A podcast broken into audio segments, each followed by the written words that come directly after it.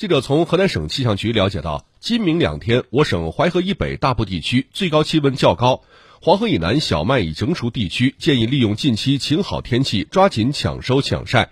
请农机手等户外作业人员注意防暑降温，避免高温时段作业。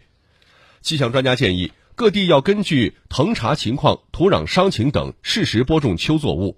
伤情较差地区应采取造伤播种，切勿盲目等雨。播种后阴旱出苗困难地区，建议浇灌蒙头水，保障秋作物正常出苗。